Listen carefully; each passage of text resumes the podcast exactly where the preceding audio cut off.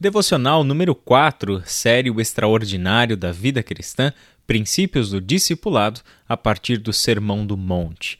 É um prazer estarmos juntos, meu irmão, minha irmã, para mais um dia de leitura bíblica e reflexão na Sua palavra, seguida de oração.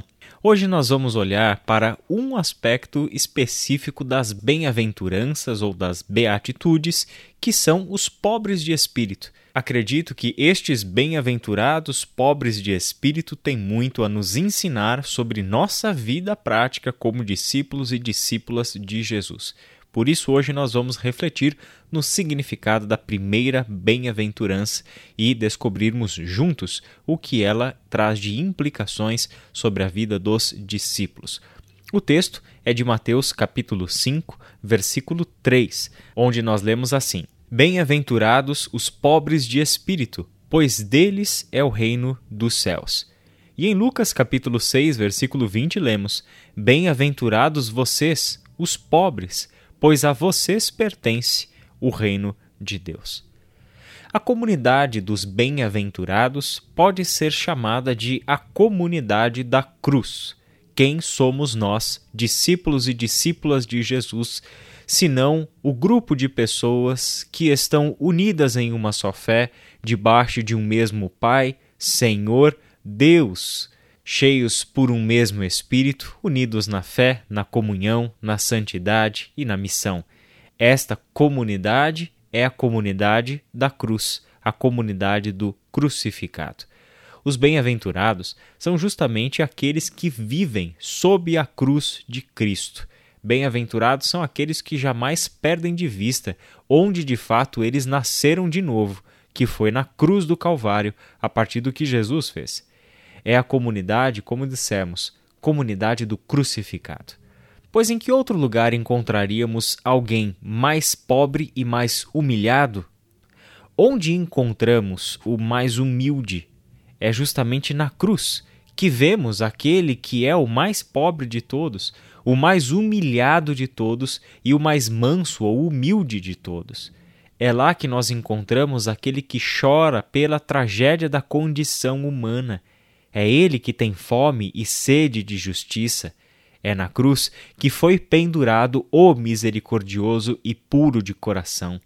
É no instrumento de tortura e de morte dos homens que foi pregado o pacificador, o puro de coração, ele é o perseguido por causa da justiça. Dietrich Bonhoeffer, em Discipulado, escreve o seguinte: Ficou evidente que para ela, a Igreja, há somente um lugar, o lugar no qual se encontra o mais humilhado, o mais tentado, o mais manso dentre os seres humanos, a cruz do Calvário. A Igreja dos Bem-aventurados é a Igreja do Crucificado. Mas por que essa primeira bem-aventurança acerca dos pobres de espírito, pois deles é o reino de Deus, porque ela sintetiza tão bem o assunto central do discipulado de Jesus Cristo? Vamos olhar para alguns argumentos que John Stott trouxe no seu comentário ao Sermão do Monte. E eu faço aqui alguma síntese das suas principais ideias para conduzir a nossa devocional. O pobre é, em primeiro lugar, a pessoa que enfrenta necessidades que são literalmente materiais. Nós olhamos para os textos do Antigo Testamento e vemos que a pobreza, como escassez de recursos materiais, era uma realidade em tantos contextos do Antigo Testamento. Estes pobres não têm recursos, por isso a experiência de vida deles é uma questão de incerteza. Quando falta o básico para a sobrevivência, nós estamos falando de uma situação limite. Há insegurança quanto ao amanhã. Talvez a maioria de nós que participamos destes devocionais não saibamos o que é passar fome. Os necessitados recorrem a Deus como seu refúgio. É isso que nós encontrávamos nas páginas do Antigo Testamento. Eram dependentes. Como diz Sofonias 3, 12: Mas deixarei no meio da cidade os mansos e humildes, que se refugiarão no monte do Senhor. O manso e humilde é o homem necessitado. Essa noção de que os necessitados não têm outro refúgio a não ser Deus deu à pobreza um sentido conotativo, um sentido metafórico, ou seja, um sentido de pobreza espiritual, uma humilde dependência de Deus. Um exemplo dessa pobreza espiritual pode ser encontrada no Salmo 34, verso 6, que diz: Este pobre homem clamou, e o Senhor o ouviu, e o libertou de todas as suas tribulações. A pobreza do salmista é exatamente o que precisamos para entender a pobreza espiritual de que falam as bem-aventuranças. Isaías pronunciou palavras que esclarecem ainda mais o pobre e o necessitado buscam água e não a encontram. Suas línguas estão ressequidas de sede, mas eu, o Senhor, lhes responderei.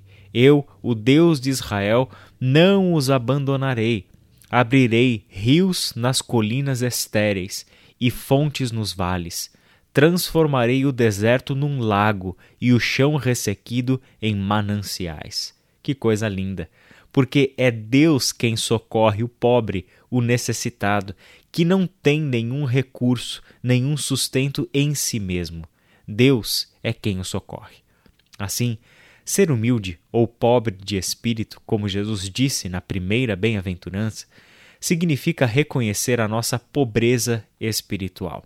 E falando mais claramente e abertamente ainda, ser um pobre de espírito significa reconhecer a nossa falência espiritual diante de Deus, pois somos pecadores, sob a santa ira de Deus, e nada merecemos além do seu juízo sobre a nossa vida. Nada temos a oferecer para Deus, nada a reivindicar de Deus. Não temos absolutamente nada com que comprar o favor do reino dos céus. É justamente por isso que nós somos abençoados. A bênção da bem-aventurança consiste em ser recebido o reino de Deus. Agora estamos seguros, amparados, orientados, supridos de tudo o que verdadeiramente precisamos para a vida. Olha que coisa linda, né? Assim, o lugar dos discípulos de Jesus não é entre os religiosos que possuem poder, que possuem argumentos para lhes garantir com a sua teologia correta. Os fariseus tinham isso. Os mestres da lei e os saduceus também tinham essas coisas. O lugar dos discípulos é ao lado do publicano da parábola de Jesus, clamando com os olhos baixos: Deus, tem misericórdia de mim, porque eu sou pecador. O lugar dos discípulos, ou seja, os humildes ou pobres de espírito, é ao lado daquele cego que clama: Senhor, filho de Davi, tem misericórdia de mim. Isso é o ensino do Sermão do Monte para nós. Descobrirmos que as bem-aventuranças têm a ver com a perspectiva que Deus tem sobre nós. É aquilo que Deus olha para nós e enxerga em nós que agora somos bem-aventurados porque agora fomos amparados por Ele.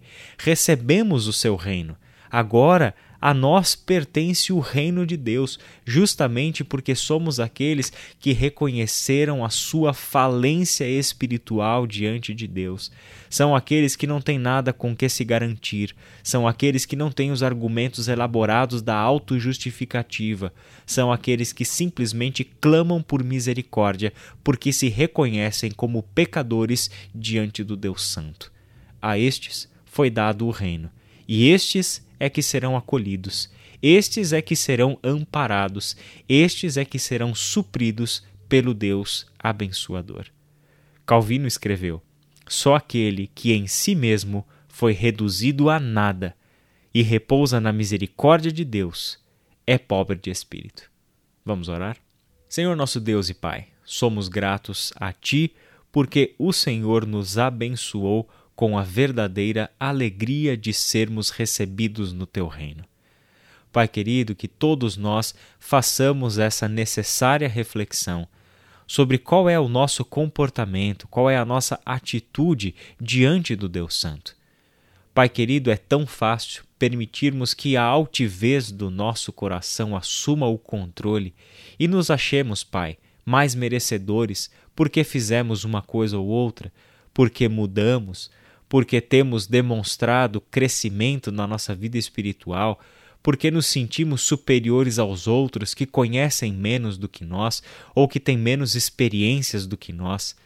Pai querido, nos ajuda a nos colocar no nosso lugar como teus discípulos, pobres de espírito. Pobres de espírito como homens e mulheres que reconhecem que não são nada que reconhecem que diante do Deus Santo são pecadores alvo da ira, mas que não são fulminados por causa da graça, por causa do sacrifício de Jesus Cristo em nosso lugar, e é nos méritos do Cristo que nós estamos vivos. Pai querido, nos ajuda sempre a lembrar que é aos pobres de espírito que é dado o teu reino. Por isso, Pai amado, cuida do nosso coração, cuida da nossa mente, ajuda-nos, Pai, na nossa autoavaliação. É em nome de Jesus que nós oramos. Amém.